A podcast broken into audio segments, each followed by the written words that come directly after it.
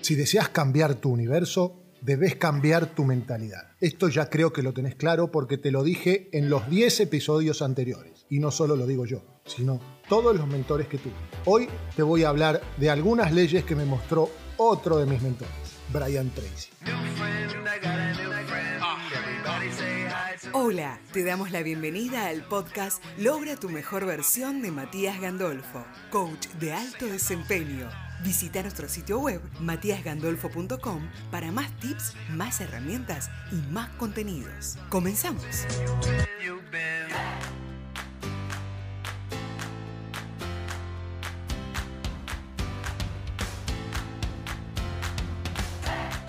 Todos somos únicos. Se calcula que somos 8 mil millones de personas y no hay dos iguales. La composición de la sangre, el ADN, las huellas dactilares son diferentes las tuyas a las de cualquier otra persona. El conocimiento de nosotros mismos comienza aceptando que somos individuos únicos y especiales y que tenemos la capacidad de hacer algo maravilloso este día. Habiéndote dicho esto, también somos iguales a cualquier otra persona con respecto a ciertos principios básicos. Durante toda la historia de la humanidad, los hombres y mujeres más inteligentes buscaron respuesta a la cuestión de uno de los dilemas humanos. ¿Qué puede hacer el ser humano para cambiar la calidad de su vida, sus relaciones y además sus resultados. Los grandes filósofos, los grandes metafísicos, los grandes sabios pensaron en esto durante toda su vida. Hay enorme cantidad de personas que estudiaron a gente de éxito y gente que consiguieron enormes cantidad de logros para averiguar qué reglas y principios generales podemos seguir para tener más éxito y conseguir nuestros logros. Lo primero en lo que debemos darnos cuenta es lo que venimos hablando. Somos criaturas mentales. Lo único que nos hace diferente del resto de los animales es nuestro razonamiento. Y todo ocurre en nuestro lenguaje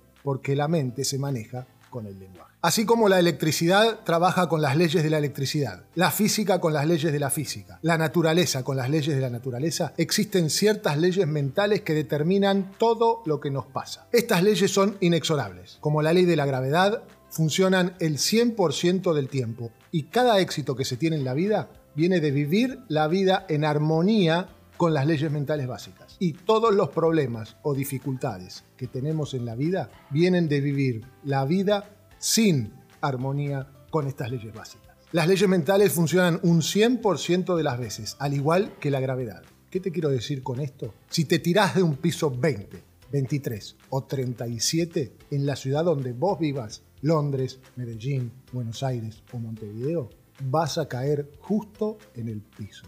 Ya sea que sepas sobre gravedad, creas en la gravedad, que estés de acuerdo con la gravedad o que sea conveniente o no la gravedad. De cualquier modo va a trabajar sobre vos. Las leyes mentales son exactamente iguales. Brian Tracy nos cuenta que muchas de estas leyes fueron probadas y estudiadas en universidades con grupos de personas para dar fundamento mayor. De esto vamos a hablar después. La primera ley es la ley del control. Es muy simple. Dice que uno se siente bien consigo mismo, positivo de sí mismo, hasta el grado de que se siente que está en control de su propia vida o se siente negativo consigo mismo hasta el grado que siente que no está controlando su vida. Lo que tenés que hacer es ver tu vida hoy y preguntarte en qué partes de ella te sentís mejor, en qué partes de tu vida te sentís con más control y vas a ver que en esas partes sos más feliz. Como nuestra mente está diseñada para huirle al dolor y acercarse al placer, al estar en control estamos en un estado de felicidad, por ende va a buscar más de ello. Los estudios e investigaciones demostraron que las personas con un control interno muy alto tienen más éxito, más determinación propia y son más felices. Lo que buscamos en las sesiones individuales o el curso online que siempre te propongo, o mismo con estos podcasts, es darte herramientas para que tengas un sentido de control en cada aspecto de tu vida. El control comienza antes que nada en nuestros pensamientos. Recordá que lo que pensás y cómo lo pensás determina tus valores, determina lo que está ocurriendo dentro tuyo. Una vez almacenados tus pensamientos, estos determinan tus emociones. Si sos feliz o infeliz, si tenés miedo o confianza, tus emociones determinan tus acciones. Comenzamos con la ley de control porque la clave del éxito es sentir que sos el arquitecto de tu propio destino, que estás detrás del timón de tu vida, estás a cargo de tu vida, al contar con el control pleno y total de tus pensamientos. Opuesta a la ley de control tenemos la ley del accidente. Es una ley con la que vive el 80-85% de la población, más o menos. La ley del accidente simplemente dice que al fallar en planear, estás planeando fallar. Fallar en planear es planear fallar. La mayoría de las personas no creen que están viviendo con esto, pero si observas vas a ver que esto es cierto. Estas personas son las que dicen, todo es cuestión de suerte. Es estar en el lugar correcto en el momento correcto. Es la suerte y el destino. Bla, bla, bla, bla. Son personas que debido a que piensan que su vida está siendo controlada por fuerzas externas, no tienen planes claros ni metas fijas. No trabajan persistente y consistentemente día a día para lograr su sueño. Una persona que anda en un barco sin timón tiene muy poco control. Es una persona que en efecto siente que está fuera del control de su vida, como si estuviera cayendo en el espacio sin saber dónde detenerse. Estas personas suelen ser infelices y negativas, están enfermas y frustradas. Logran menos en la vida porque la mayoría de ellas viven según esta ley del accidente, para donde los lleve el viento. ¿Querés seguir con la ley del accidente? Seguí, pero después no te quejes a dónde te lleva el viento. Al hacerlo no tienen sentido del control de sus vidas, no tienen sentido de paz interior, no tienen sentido de felicidad. La siguiente ley es la ley de causa y efecto. Ya te hablé de ella en otro episodio, el número 8, así que no te voy a hablar nada sobre ella. Como ves, son leyes universales, puesto que Bob Proctor, en el capítulo 8, también habla de esta ley.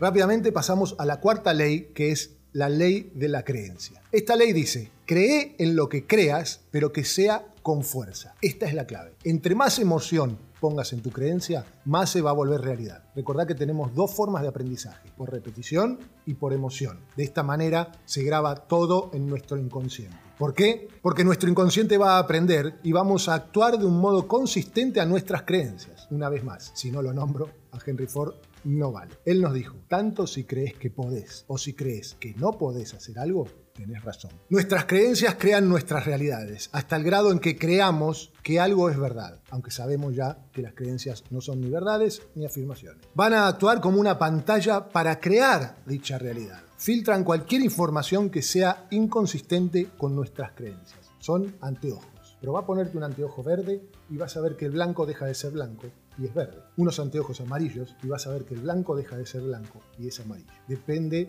la vida de con qué anteojos la miremos.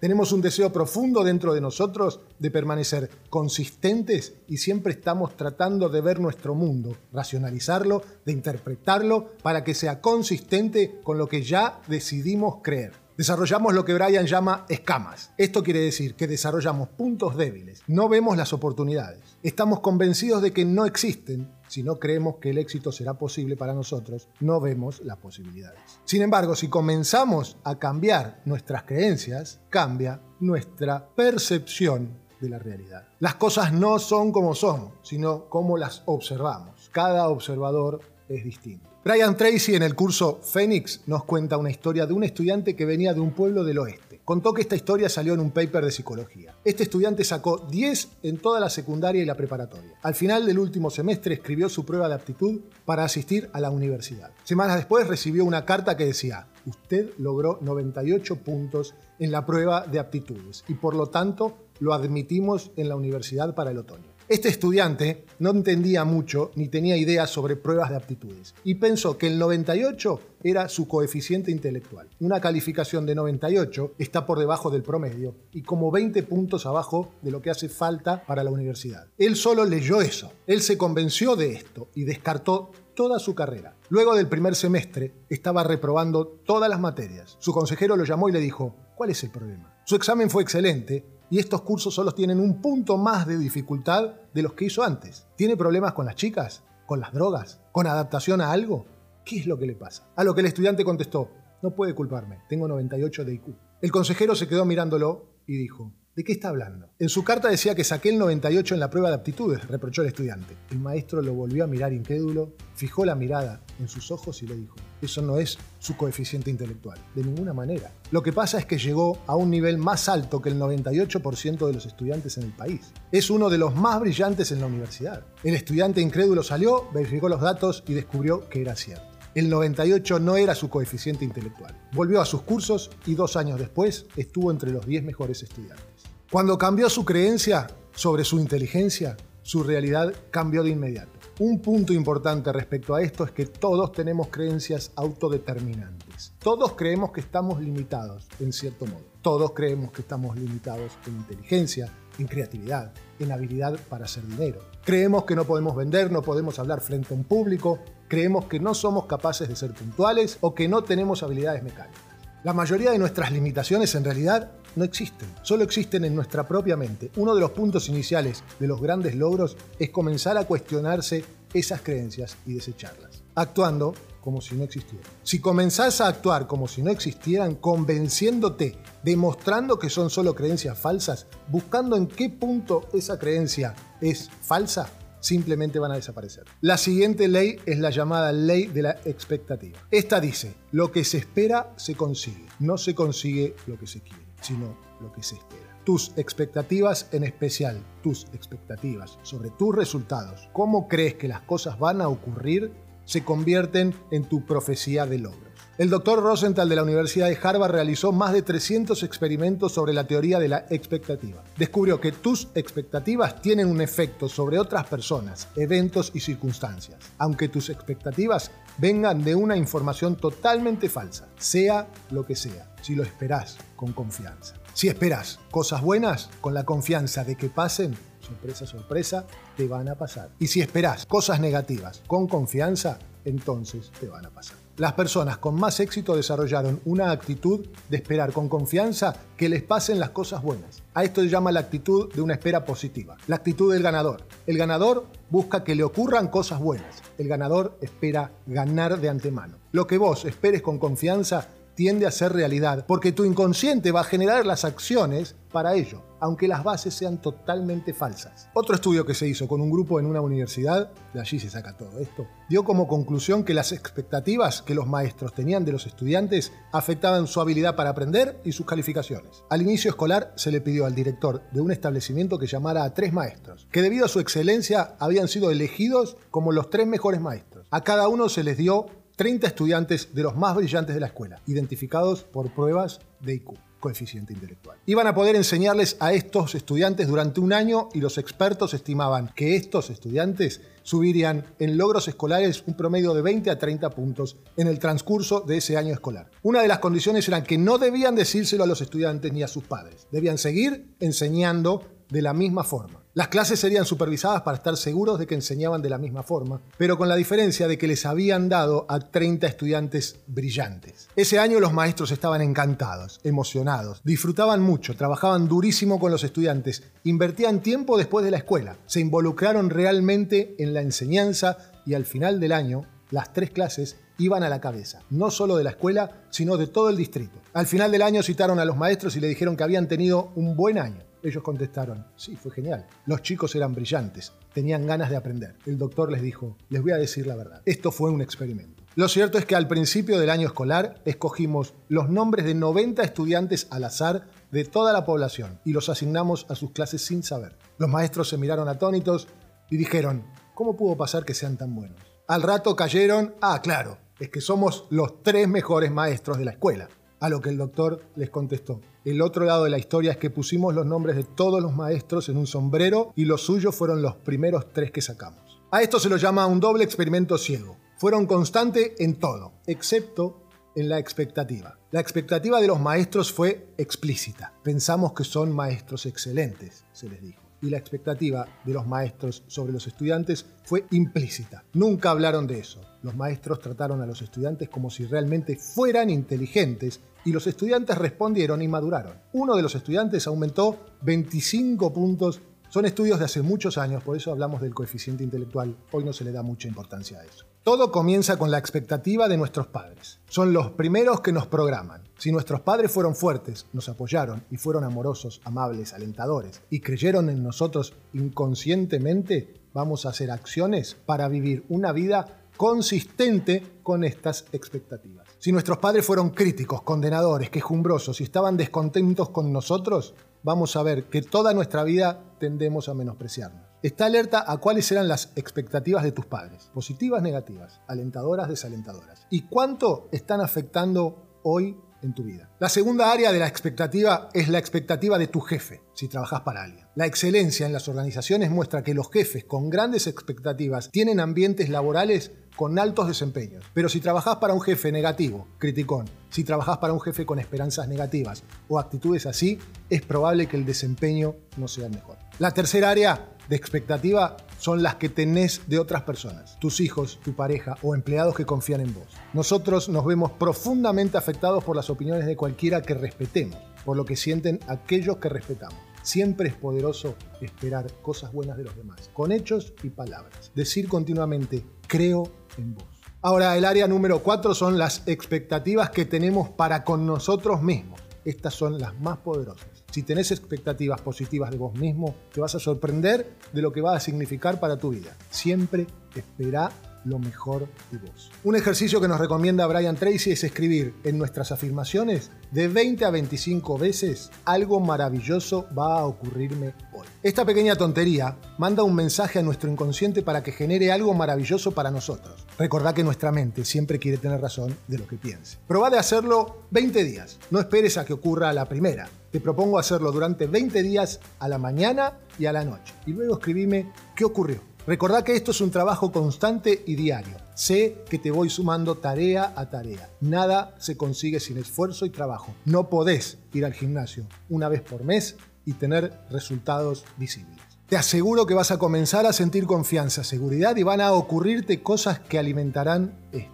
Es el poder de las afirmaciones. Mientras más generemos estos pensamientos, más hackeamos los pensamientos que no podemos controlar y nuestro inconsciente empieza a trabajar para nosotros generando cómo accionar. Te explico el porqué para que no suene cursi. Yo no creía en esto hasta que me explicaron desde un lugar más científico cómo nosotros generamos nuestro destino. No pedir una afirmación o pedido al universo, a algo externo. El hacer esto hace que nosotros generemos las acciones, que seamos responsables de nuestra vida. Te cuento un ejemplo de mis sesiones. Una clienta puso como meta ganar X cantidad de dinero por mes. En uno de los meses encontró una caja que había guardado años anteriores con mil dólares. El universo no los colocó ahí. Simplemente su inconsciente, al mandarle el mensaje, comenzó a buscar, buscar, buscar y recordó dónde estaba esa caja y ¡pum!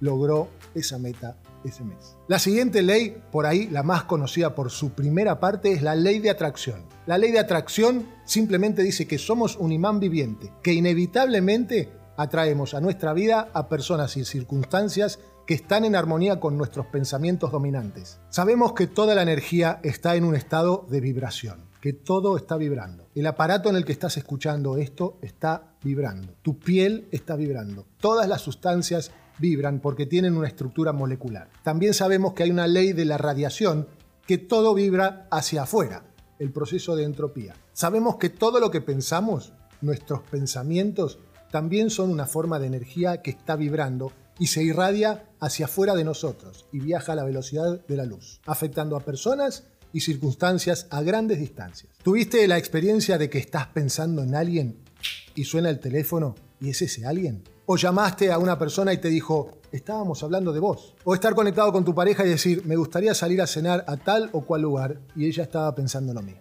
Estos son ejemplos de esta ley de atracción. La ley de atracción está considerada por muchos como una de las leyes más importantes de la existencia humana. Recordá que siempre se atrae a personas positivas o negativas, personas o circunstancias que armonicen con tus pensamientos dominantes. Que sea lo que sea que estés pensando continuamente, lo atraes a tu vida. Lo atraes como un imán, por eso es tan importante mantener tus pensamientos en lo que deseas, mantenerlos en lo que anhelás y mantenerlos fuera de lo que no deseas. Aquí quiero hacer un paréntesis porque durante mucho tiempo yo estuve negado a esta ley porque yo solo creo en lo que se puede probar. Y esto de pedirle al universo o algo más no me llegaba. El libro o película El Secreto solo nos cuenta la parte fácil de la ley de atracción, la parte marketinera, la parte que vende, pero no nos habla de la segunda parte, el trabajo que tenemos que hacer para que esto ocurra y la explicación de por qué esto ocurre. Te das cuenta que los millones de lectores y las millones de personas que vieron la película tendrían que tener éxito y esto no es así. De manera incrédula hice el curso con Bob Proctor, uno de los que aparecen en la película, y él me explicó esta segunda parte y el fundamento de la ley de atracción. Ahí me di cuenta que todos hablan de lo mismo. Tony Robbins, Grinder, Bandler, Joe Dispensa, Jim Rohn y muchos otros. Nuestros pensamientos generan emociones. Las emociones generan acciones y estas generan resultados. Si estoy pensando en lo que quiero fuertemente muchas veces al día, muchas veces al día, significa hacer un trabajo de horas, no minutos, voy a hackear los 60.000 u 80.000 pensamientos que no puedo controlar. Y mi inconsciente va a comenzar a trabajar para mí, generando el cómo lograr esto que deseo. No es simplemente levantarme a la mañana y decir, quiero un millón de dólares, quiero un millón de dólares, quiero un millón de dólares, abro la puerta y el universo depositó ahí un millón de dólares. Para que quede claro, no hay universo, no hay destino, no hay nada escrito, no hay futuro hecho. El poder está en vos, en tu mente, en tus pensamientos. Creas en lo que creas, vos creás tu destino. La última ley de la que voy a hablar por ahora es la ley de la correspondencia. La ley de la correspondencia es la ley que dice, como somos adentro, somos afuera. Esto quiere decir que tu mundo exterior es un espejo de lo que está pasando en tu mundo interior. Que tu mundo exterior es el resultado de tu mundo interior. Que lo que está ocurriendo dentro refleja lo que está ocurriendo fuera. Si querés cambiar tu mundo exterior, debes cambiar tu mundo interior. Cuando te sentís bien por dentro, tus relaciones fluyen suavemente. Si te sentís negativo o estresado, tus relaciones te empobrecen. Si deseas tener más éxito afuera, necesitas tener más éxito adentro. Entre más trabajes en tu interior, que es la única parte de tu vida que podés controlar, más rápidamente vas a cambiar tu mundo externo. El gran error en la vida y la razón por la que muchos son infelices es porque la mayoría trata de cambiar el mundo externo que no puede controlar y dejan el mundo interno abandonado. Esto en el curso de Tony Robbins se ve genial, como con ejemplos que él pone, mucha gente llegó a lo que quiso externamente, pero su interior estaba vacío. Es como si trataran de hacer que un auto corriera mejor lavando la carrocería y puliendo su exterior. Tenés que ponerte a trabajar en los asuntos internos. Al cambiar tu mente, al cambiar lo que ocurre adentro, cambias lo que ocurre afuera. Hace centenares de años que los filósofos dicen que somos lo que pensamos. Nos convertimos en lo que pensamos. Lo único que podemos controlar es el pensamiento y a partir de ahí comenzamos a cambiar nuestra realidad. Si cambias lo que esperás, cambias lo que crees. Si cambias tus pensamientos predominantes y cambias tus trabajos internos, vas a comenzar a traer hacia tu vida personas, circunstancias, eventos, oportunidades y con todo esto lograr tus sueños. La razón por qué no tantas personas tienen éxito es porque piensan en fracasos. Si yo pienso, no quiero que ocurra tal cosa, estoy pensando en esa cosa. El cerebro borra el no, quiero que ocurra tal cosa. No logran el éxito porque tienen creencias que los limitan y porque no quieren realmente generar este cambio. Solo lo dicen. Bla, bla, bla, bla, bla.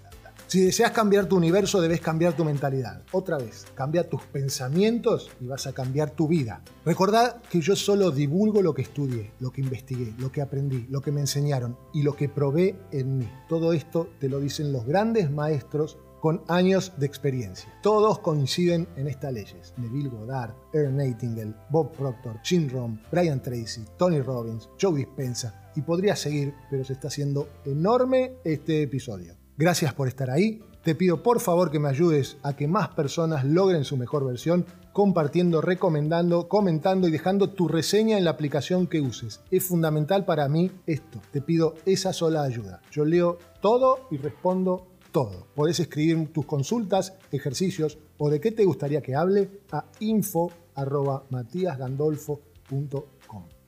Gracias por escucharnos. Te recordamos suscribirte a este podcast compartirlo y ayudarnos a que más personas logren su mejor versión.